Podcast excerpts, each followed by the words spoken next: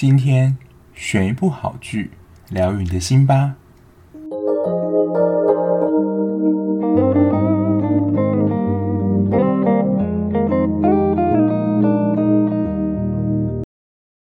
Hello，我是小 B，欢迎收听今天的节目。在介绍今天的剧之前呢，还是要先来回复一下 Apple Podcast 的留言，因为我发现，就是我在上次有开始念留言之后，然后就是有位听众，就是 CWPKF 这位大大，他非常的可爱，又重新了更新了一下他的留言。然后他蛮惊讶，就是他的留言居然会被念出来。我不晓得大家在听其他节目的时候，是不是自己的留言是会被念出来的？因为我看很多其实 Podcast 都会念听众留言，因为其实这也是我们跟你们互动的方式之一。因为现在的平台除了 Apple Podcast 或是 Mixer Box 之外，很少有平台能够在诶，其实好像也只有他们两个，可以在。这个平台直接留下可能你对于这一集或是这个节目的一些想法或看法，因为有时候听了节目，如果认真听的话，可能有一些 feedback 想要跟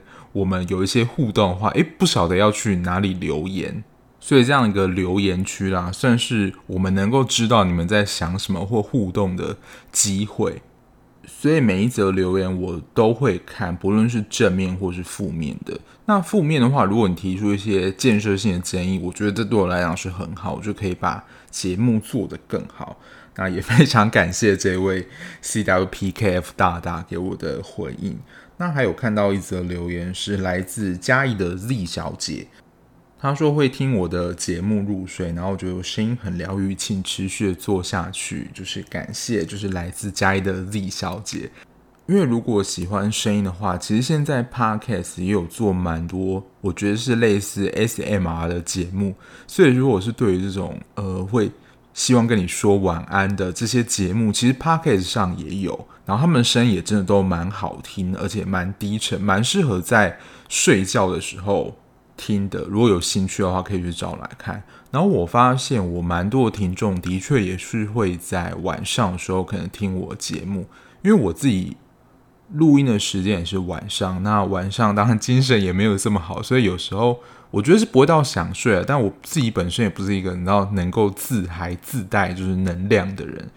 就我真的是没有办法自嗨的人，但是我自己听平常的 podcast 话，我真的还蛮喜欢听一些蛮欢乐的节目，就是主持人会开玩笑啊，或是你知道自嘲，然后他们自己笑得很开心。我有时候会被这种笑声感染，但如果是我自己的节目的话，我就会比较像现在比较平稳、比较安静一点。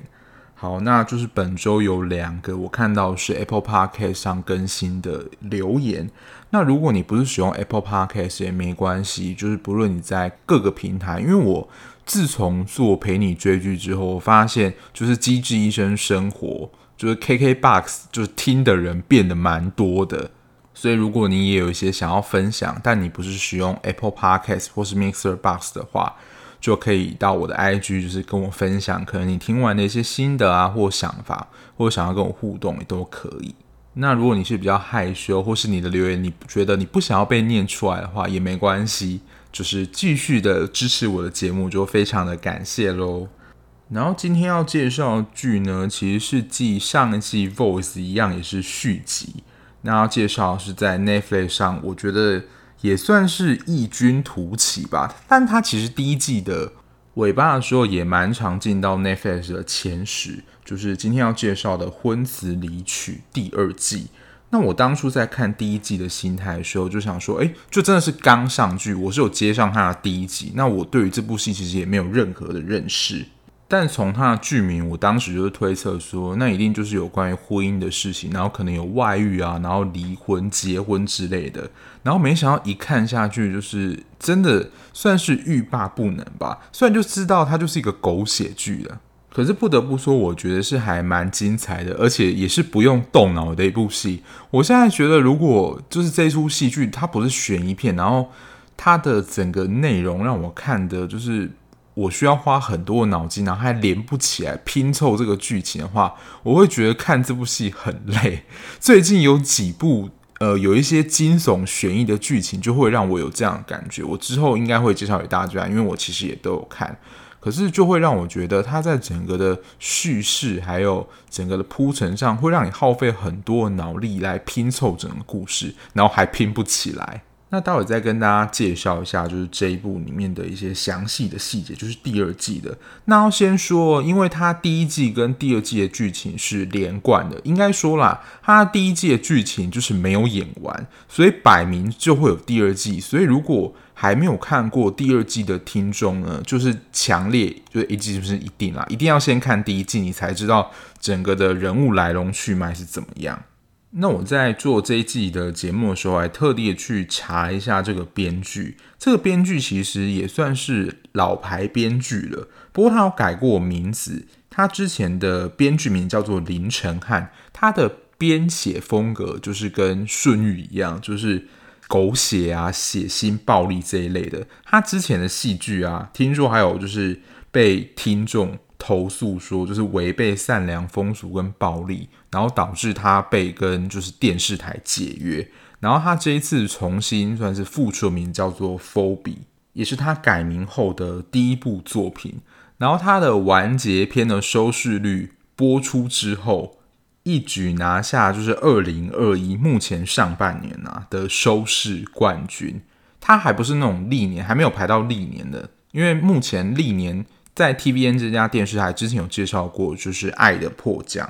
那我跟大家分享一下，就是二零二一 TVN 目前上半年收视率，这当然是韩国那边就是韩国人的收视率啊。可是我觉得这个收视率就可以作为参考，不论是韩国人喜好或是台湾人喜好，可能也有一些雷同之处啊。那里面介绍的剧，就是大家可以参考一下。其实有蛮多部，我之前也都有讲过的。好，第十名呢，就是《恶魔法官》这一部，我有跟了几集，不过就是我要等它全部快播毕的时候，我再一次看完，因为它的剧情线其实也是蛮庞大的。那我目前看起来是觉得还 OK，但是也没有特别的精彩。然后第九名呢，就是《Mouse 窥探》，之前有介绍过了。然后第八名呢，算是我觉得我看的里面。我觉得没有很好看的一部啊，就是也介绍过的《薛西弗斯的神话》。第七名是《Low School》这一部，我其实有看了前六集，可是这是我目前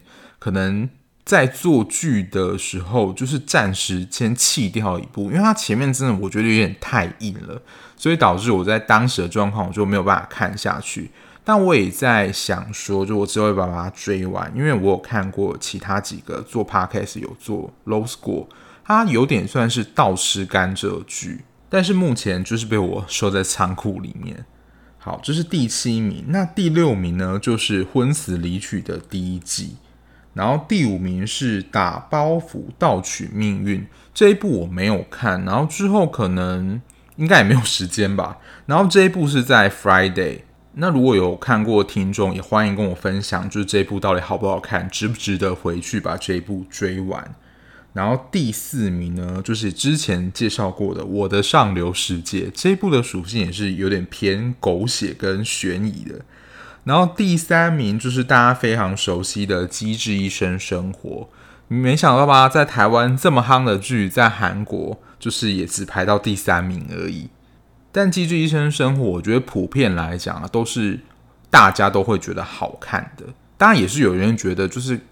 剧情太平淡，看不懂到底在演什么，或是没有一个主轴，也是有这样声音啦。可是普遍我身边人都觉得这是一部还蛮好看的戏剧。那第二名呢，也算是今年话题性非常足的一部剧，之前也有介绍过的，就是《黑道律师文森佐》这一部，也算是我觉得可以列为今年必看的韩剧之一。我觉得真的在整体上都非常的出彩。它唯一的缺点吧，就是二十集真的是比较长一点。如果你没有刚开始跟播的时候就追的话，一次要追二十集，可能也是会蛮辛苦的。不过我觉得，如果剧情精彩的话，我相信就是一次二十集对大家来讲，可能应该也还好吧。好，那第一名呢，就是《婚词离曲》第二季，就是打败了文森佐。他虽然一开始第二季开播的收视率是不如第一季刚开播的时候，可是他第二季的结尾啊，就是有点又反弹回来。就大家想说，终于要就是完结了吗？没想到就是先跟大家预告，他就是会有第三季，因为他在最后的结尾又投下一个超大的震撼弹，就待会再跟大家分享。所以这一部呢，跟上流战争一样，就是要相互的比拼嘛，就是也要演到第三季了。那像还没有收看过这一部剧的听众，稍微介绍一下《婚死离去》到底在演什么。那其实它就是描述三对夫妻，其实都是由男方那边出轨，然后都是由男方那边出轨。其中有一对呢，在第一季演完的时候呢，女方都还没有发现。我觉得这也是编剧蛮厉害的地方。他在第一季前半部的地方，其实就已经把男方出轨，然后被老婆发现剧情已经整个演完了。不过他就是在第一季的后半段，就是在解释说。这些老公们是如何遇到他的小三，然后恋情是如何发展的整个状况。那他的主角刚好也设定在三个不同年龄层，就是三十、四十、五十岁的夫妻可能面临的状况。那代表三十岁这个阶段呢，就是谢贤跟慧玲。然后慧玲她在个性上是一个比较强势的女性，就是比较有主见想法的女生。她自己想要做什么，就是以她的感受为主。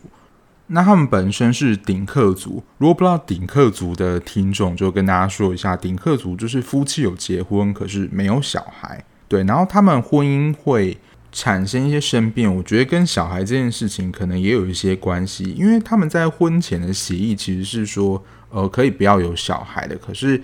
男方这边就很希望有小孩，这样。那四十岁这一段，就是我真的觉得。第二季在这一对就张罗比较多，因为她也是这三对里面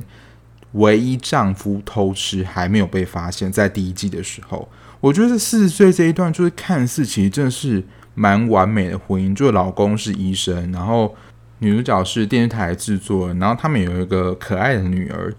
这一对也是真的，我在第一季看完说有点不解说。如果婚姻要变质，或是不论是哪一方要外遇的话，基本上可以不用有任何理由，因为你在看似所有都很完美的情况下，你可能还是会感到不满足，或是图一个新鲜感，然后就外遇了。这个在第二季的剧情其实有比较多的描绘。那他们也是在三对里面，我觉得在他们情感互动描述上，真的算是非常甜蜜的一对，就是即使结婚很多年。还是非常的相爱，可是你知道，只要呢这种状况发生外的话，爱越深，恨越深。第二季就是整个的反扑，这一对的描绘也是最多，然后争吵最激烈。待会也会提到这一季里面有一个非常经典的桥段。那五十岁代表就是朴海伦跟李生这一对。他们其实也是过得蛮像传统夫妻的生活。他们有两个小孩，然后小孩都长大了，而且他们可以算是始终如一嘛，因为他们结婚跟交往，彼此都是互相的第一人。不过这一对呢，其实也是最快摊牌，就是男方很快承认他有外遇。可是他一开始提出的理由，我觉得我有一点点相信，因为他是说，因为他自始至终都只跟。诗恩交往，可能对于彼此的关系有一点疲倦，加上中期啊，他们有演出一些，就他们在关系上可能没有沟通好，或是他对于诗恩提出一些要求，但是诗恩并没有就是想要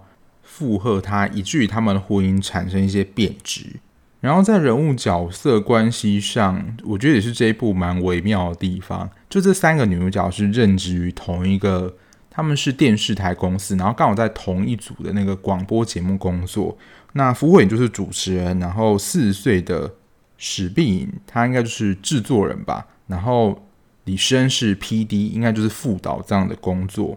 他们三人关系就真的是蛮像那种好朋友，虽然可能也不到无话不谈，可是对于彼此还有他们之间的小孩，我觉得都算是蛮照顾的。结果后来发现，没想到呢，彼此的老公都外遇了，这样。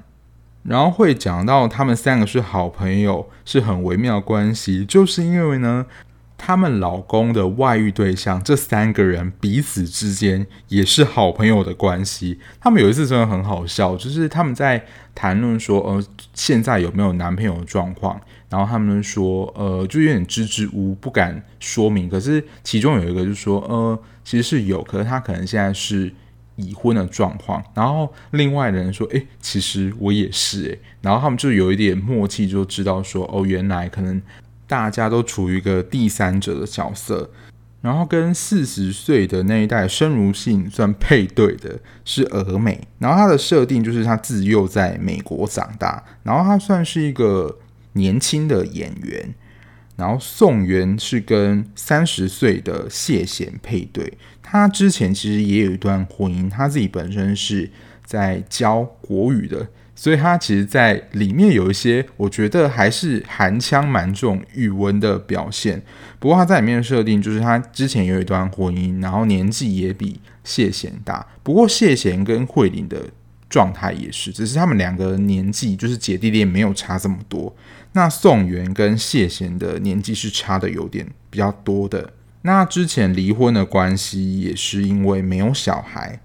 然后他也是这三段关系当中唯一一个已经怀孕的。然后朴海伦的外遇对象是男嘉宾，是一个音乐剧的演员。那其实朴海伦他本身的职业是一个大学教授。那他跟男嘉宾认识，就是男嘉宾就在他们大学担任客座教授的时候，这时候相遇，然后可能就产生一些情愫。这大概是整个然后正宫主要人物跟小三之间的一些人物关系。然后我要来讲一下这一部剧，我觉得。我自己觉得是蛮精彩的原因，虽然它是狗血剧，我知道很多人不太喜欢狗血剧，因为觉得说这剧情很扯啊，或是现实中根本不可能会发生这样的状况。我觉得会被大家诟病的情节，除了逻辑上或是时间序上有一些不合理的地方。死而复生啊，双胞胎啊，就像上流战争那样，这会让他觉得，呃，这部戏就是很无脑的地方。可是我觉得这一部的狗血剧是在它的关系跟整个剧情的张力上。那第一个我想讲，就是他在第二季的地方，除了刚刚讲这些主要人物角色之外，我觉得这一部的配角都非常的抢眼。而且我最近啊，就才有个感觉，就是说。很多戏你看完之后，你就完全忘记里面的配角到底是演什么角色，或是他有什么样的故事剧情，甚至他叫什么名字也不知道。然后他下一次接演下一部新戏的时候，你就会说：“诶，这个人他在之前某部戏有出现过吗？”我觉得很多就是我看完很多剧之后，不出色的配角就会让我有这样的感觉。可是这一部的配角，而且这些配角还不是什么男二女二这种。戏份很重的角色，真的看了之后，我真的觉得非常有感。第一个我想提的，应该就是世东嘛，他跟这些女主角一起工作，是这个电台的工程师。然后我觉得这个角色很迷人的地方，就是有一股你知道很神秘的感觉，因为他就是一个感情沉迷的你知道男子，就他对人都非常客气。然后大家都会想说，诶，他外表什么其实都要保持得不错，虽然有一点年纪了，所以大家都会好奇他的感情状态。他就是被女这些女主角围攻，是感情问感情状态的，应该在这出戏里面应该不下 二十次吧。就是很好奇说，诶，为什么不结婚啊之类的。然后在看的时候就会想说，诶，他到底最后会情归何处？因为他这感情状态就是一直处在一个很神秘的状态，因为他好像对于。其他人就是也没有太大的兴趣，就在感情上。然后对于他之前的情史也没有太多的描述，就是在感情上，他就是一个谜一样的人物。然后第二季呢，多加了一个新人物，是他的弟弟世班。他世就是是誓言的誓，这是蛮奇特的姓。当然后来我们才知道说，哦，原来这个是他的弟弟。就我一开始看到，就是被他的身材吓到，因为他。一出场的第一幕戏就是在泳池游泳，然后我就想说，这个身材也好的太夸张了吧？如果你想要活络一下身形，然后保养一下眼睛的话，这一幕就是露身材的戏，我觉得身材担当绝对就是在他身上。我觉得比起我之前看过的一些就是男星，我觉得这真的太夸张了，就是我真的觉得自叹不如。当然秀身材了，我觉得一定也是收视良方，像之前。我记得讨论过文森佐那一集，就是宋仲基在第四集一脱，哦，收视率马上就起来了。所以大家也知道，就是这可能也是一个韩剧下猛药的方式，就是一定要脱。可是看到后来，你又会觉得说，嗯，这个人的个性真的也是还蛮渣的。然后他的算是真实身份吗？他是男嘉宾的前男友。可是因为男嘉宾后来就是跟海伦教授在一起嘛，可是他们的状态其实就有点藕断丝连。然后我记得印象非常深刻，这边就是会有雷啦。所以，但如果你基本上就是想看第二季的话，第一集一定要先看过。那如果你还没有看到剧的话，我觉得你就可以先去看剧，就是我觉得不会让你失望的。因为他后来在跟男嘉宾讲的一些话，我真的觉得哇，他怎么可能够如此讲出这么 渣男的话？他说。就是他希望，就是他跟男嘉宾可以复合，然后结婚。然后他就跟他说：“我结婚后，我可能还是会出轨，但是我会尽量不要。”当然，这部戏就是不断的打破大家的三观。可是你听到这句话，你还是会觉得蛮傻眼的。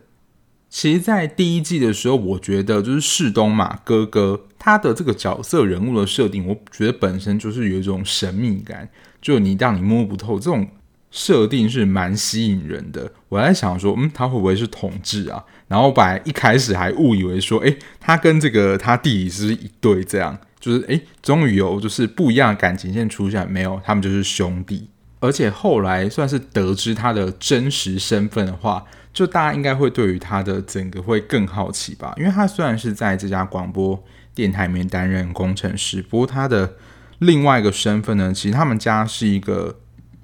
电子厂的大户，所以等于说他也算是富二代就对。可是他并没有在他的跟朋友的交谈过程当中提及这样身份，是后来这三个女主角在那边相互调查之后才知道，原来他们部长身份不是这么简单，对啊，所以就会真的让人有一种想要去探索这个部长身上到底还有什么秘密。所以他也是我其中一个配角，我印象非常深刻的。然后第二个不能不提的，绝对也是算是之前戏剧完全没有这样设定的出现，就是生如性的继母，因为他就是算是真的蛮年轻，而且保养得宜，然后他就是一直在笑，想说他一直能够跟继子在一起。其实这部戏啊，还蛮常会出现那种幻想的画面，然后他希望能够跟继子缠绵，然后我们看的时候觉得哇，天啊，这个思想也太里面了一点吧。因为小时候他们的关系，他跟申如信的关系其实就蛮亲近的。他们我觉得可以是在外面可能会被误认为姐弟这样的感觉，不过他们其实是继母跟继子的关系。那他在第一季的时候，就是他跟她老公一起去电影院看电影，然后院长就是申如信他爸，就可能是心脏病发还是怎么样，而且呢，他知道他心脏病发还没有立即的就是采取急救措施，所以是很希望他能够。死掉，他就能够跟申如信在一起哦，就是他有这个机会了。然后整出看完之后，就能够感觉到他就是一个非常双面的人，甚至是三面四面的人。就我觉得他真的是见人说人话，见鬼说鬼话。他自己的内心 OS 也真的是蛮多的。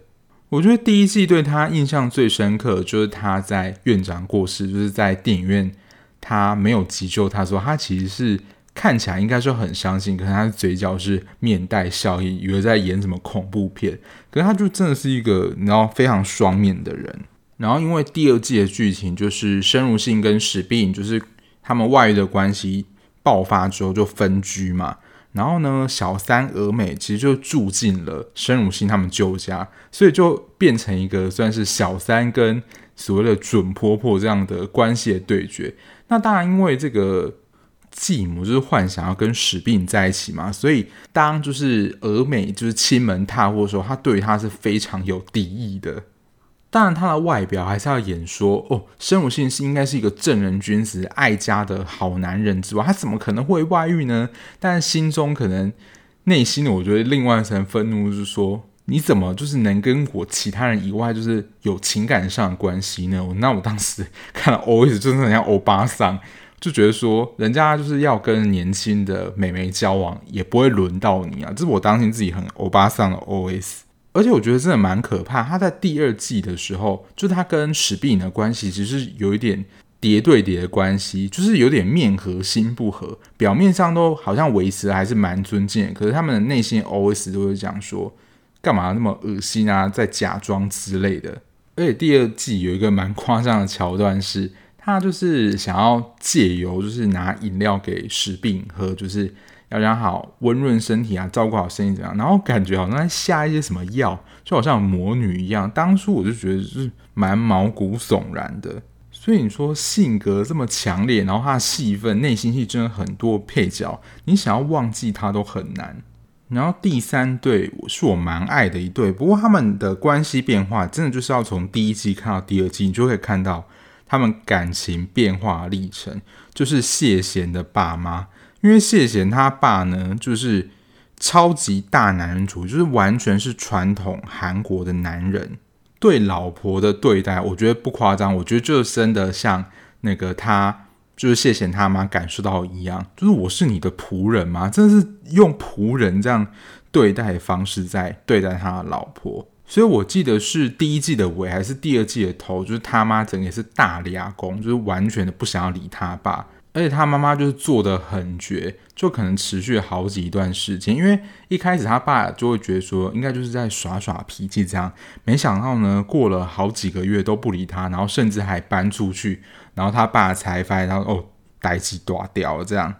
然后后来呢，因为他们就关心宋元嘛，因为宋元后来就怀孕，所以也经常跟他接触。而且他们有一个算是协议啦，就是在她生产的这段期间，就怀孕的过程期间，谢贤的父母是要就近的照顾宋元的，所以他们其实有蛮多的机会去接近这个。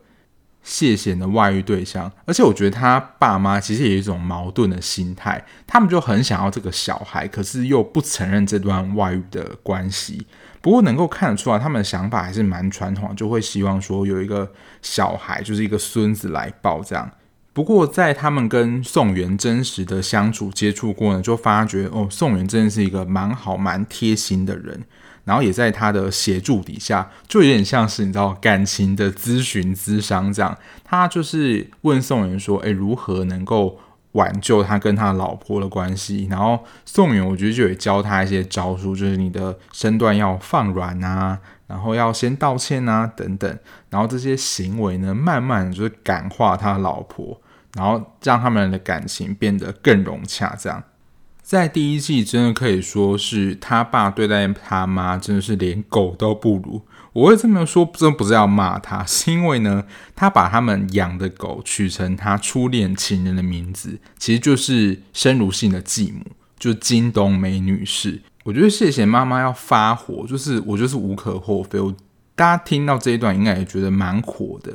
就他可以寄一些补品或怎么样给这个金东梅女士。可是他对他自己老婆呢，完全没有这些，就是补充营养的保养品啊、补给品这些。他是说，因为他们家真的非常有钱。他说，如果你要吃的话，你就自己拿钱去买啊。可是这就是一种心意嘛。如果收到自己的老公老婆送的东西的话，其实还是会感觉到非常开心，即使这个东西是你能够自己买得起的。对，所以我觉得他妈妈会有这样就是非常 愤怒的情绪，我觉得也是蛮能够理解的。而且他们家也算是某种富可敌国，他们家自己是开高尔夫球场的，然后就是完全感觉没有在工作，就是靠这些经营球场的收，然后每天就是过着愉悦的退休生活，就是他们家的感觉是蛮优渥的，就连最后慧玲同意跟谢贤离婚，然后夫家这边就问慧玲说有没有什么就是需要帮忙的地方，然后他们就同意买一栋。豪宅给他们，然后就是真的眉头也不皱，就直接签约，然后付钱给他这样。所以我就谢谢他们家，真的是某一种富可敌国程度。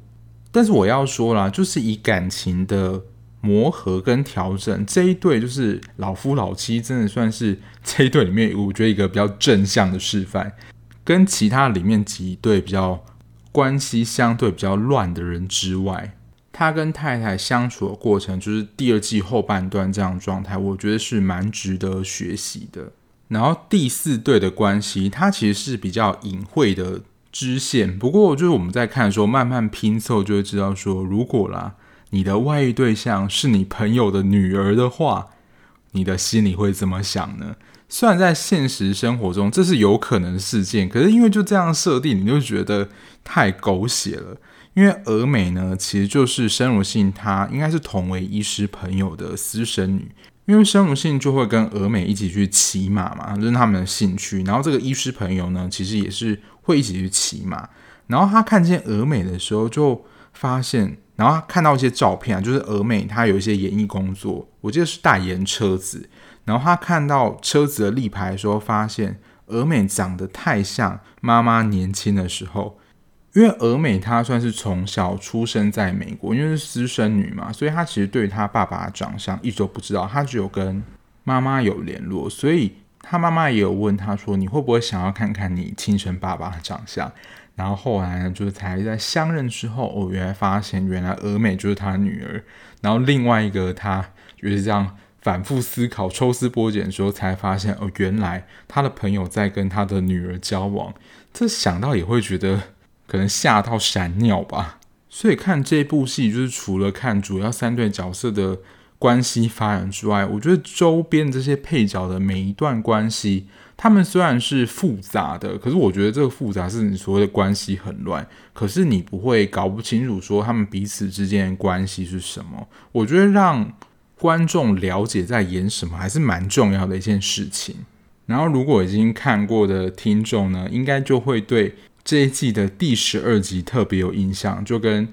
之前有一部蛮红的《性生活》一样，就是你要看这部戏的精彩点，就看第三集的，我记得是五分十九秒的地方一样。那这一部的离奇的，也不是说离奇啊，就是特别会让印象深刻，就是第十二集，因为它第十二集就是石碧隐跟申如信在争吵，然后这一集呢。就他们看他们吵架，吵了一个多小时，因为他其实故事剧情，他其实就会轮不同队演嘛，就每一队都有就是故事进程发展。我就想说，嗯，一开始应该就是先演他们嘛。我想说，诶，时间不对啊，都已经过去了半个小时，他们怎么还在吵架，还停留在这一对？然后我自己在看的时候，就是会拉一下进度条，说，诶，大概还有多久这一集要结束？然后我在看进度条的时候，就想说。Hello，我们这一集有要演别队吗？这一集就是非常扎实的完整，看他们吵架吵一个小时。虽然他们在过程中间啊，我觉得都有一些鬼打墙的地方，我指的是他们就是在感情关系当中的一些逻辑论点。可是我觉得某一部分也是他们对于他们自己想要状态的一个坚持。好，反正就是看那些夫妻吵架，吵了一个小时。不过，我觉得真的也是这个编剧厉害的地方，能够有办法写出一集就是专门只让一对夫妻吵架的一个这样的场景。这大概是第二季里面我最印象深刻的一些配角跟亮点。而且我看这一部啊，我是直接一点五倍速观看，但是我完全不会有就是剧情理解困难这样的困扰，所以我觉得它在整个的叙事过程是蛮流畅的，而且好懂。在接下来的几周里面啊，就是如果有完结的话，我就会跟大家介绍一些我觉得在观看起来没有这么能够容易理解的戏。就是你在看的过程当中，可能会死好几万个脑细胞，然后要努力组装剧情的这种戏。这种剧的剧情虽然不会觉得让人家觉得不精彩，可是你在观看的时候，你就是有时候思绪容易被打乱，或是没有办法一气呵成的这种感觉。然后这边就聊一下我看完就是第二季的一些感想啊，就是如果你已经看完的，就是想要一起加入讨论，虽然没有人可以跟我讨论，如果你听众有看过有些想法的话，欢迎跟我分享。我觉得我自己在看，我觉得蛮有趣的，应该就是谢贤、宋元跟慧玲这一对，因为宋元他虽然是小三，可是我看其他的。听众或是网友的那种留言啊，其实大家都会支持宋元，因为虽然宋元是小三，可是他会希望，就大家都希望啦，他们两个是能够离婚的。他也是在他们三对之中，我觉得一开始就比较明显的，就是他们在婚内的婚姻就已经是比较不幸福的状态，因为在婚姻当中，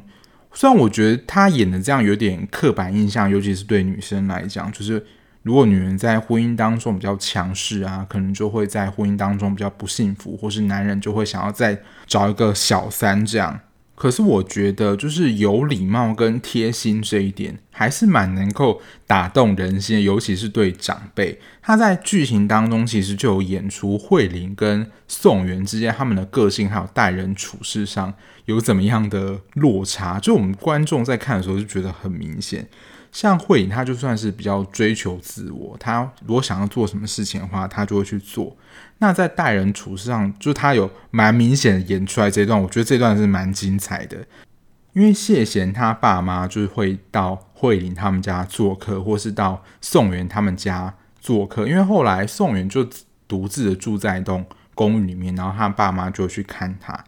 然后呢，不论是他爸妈来，慧玲就会把他爸的外套，我记得没有随便挂在一个地方，但就是摆在一个地方，就没有好好的挂起来。但是宋元呢，作为后辈，就会把他的衣服挂在，比如说。衣柜或者怎么样，就把它吊起来这样。然后，如果我们是客人的话，甚至是长辈啦，就是如果要喝什么话，应该是可能我们在礼庙上就会有后辈倒给这些长辈喝。然后感觉会领也没有，就是哦，你们自己来这种感觉，就没有一种你知道对待长辈的感觉。那说实在，如果我自己是别人的长辈的话，就是看到比较有礼貌的小孩或者是后辈的话，我们也会觉得说。会想要多照顾他一点，就是这种好感度，然后有礼貌这种感觉。所以当初谢贤跟慧玲会结婚，我觉得可能就是被慧玲的美貌迷恋住了。可是他们在个性跟相处模式上真的不适合。所以我自己在看他们这段关系的时候，我自己然后感情上也是有点五味杂陈。就明明知道说他们有一个婚约的关系在，就是彼此的你要说相互的承诺。可是，虽然宋元他作为小三，可是我会真会觉得宋元跟谢谢他们两个关系是比较适合的。虽然你以在你要说社会上的道德伦理，在小三本来就是你要说不允许，或是不行，或是不受欢迎的。可是宋元在这部戏里面，是我觉得这三对关系里面啊，唯一我觉得我认可的小三，就你会觉得你会喜欢这样的人。当然，这只是我个人意见啊，当然是不鼓励大家有就是婚外情。然后我觉得这部戏，我忘记我在第一季的时候没有讲过。我觉得它蛮好看的一点，就是它虽然都是在讲男人外遇的故事，但是每一个男人外遇的理由都不一样。然后可能随着不同年纪，就是外遇的原因，可能也有可能跟年纪有关，但也有可能就是三个不同男人外遇的形态。就会知道男人外遇的理由或是情况，就是理由千千百百万万种，真的只要任何一点理由都有可能造成他出轨的可能性。然后第三个已经是到我记得十三到十六集看的时候才有一个另外一条线了，这边就真的算是一个比较大的雷了。所以你真的还没有看过听众的，如果听到这边来，可以先关掉了。就是刚刚有提到了一个神秘配角，就是他们电视台里面的那个室工程师嘛。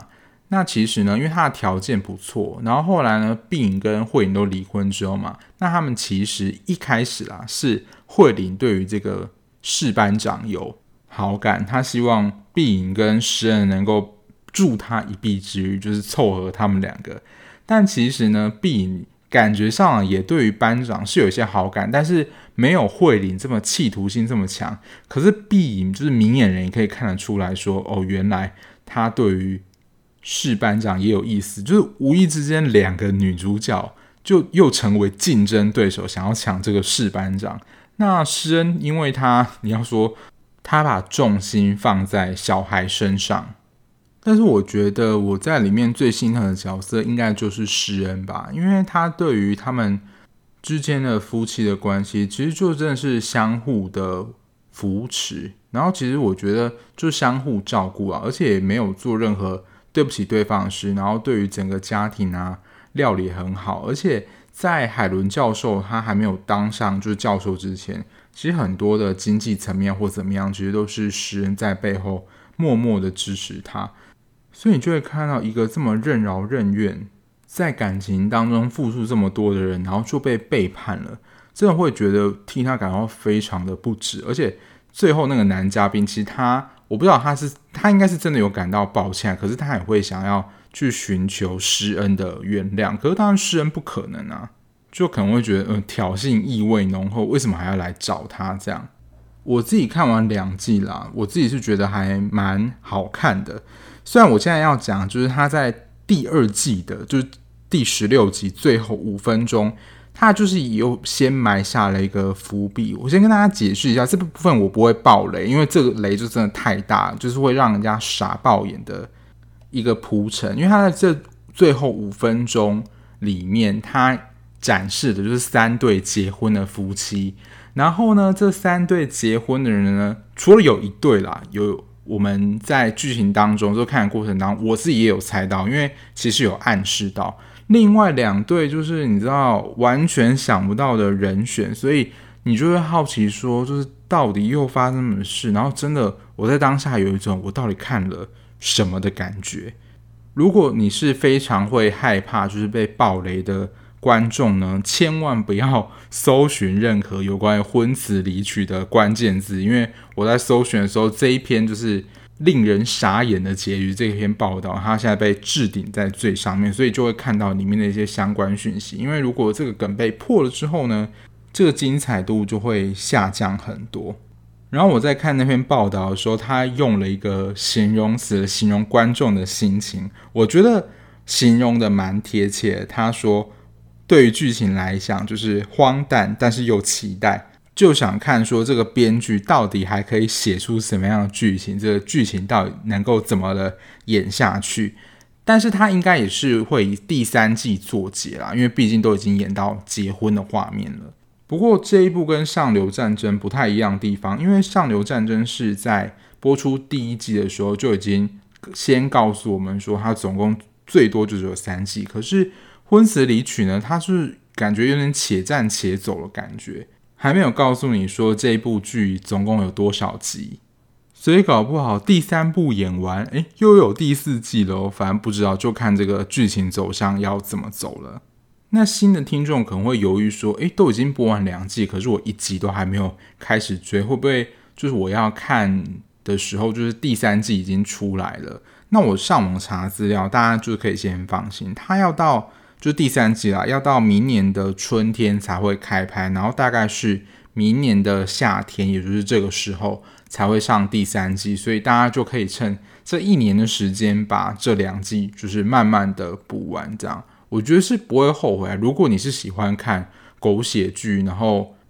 也不能说无脑，但我觉得里面在关系的描绘上，可以从各个不同伴侣去了解关系的经营跟相处。还有哪一些可能会是摩擦的地方？这一部在关系上演得蛮到位的，然后还有我刚刚讲的这些非常有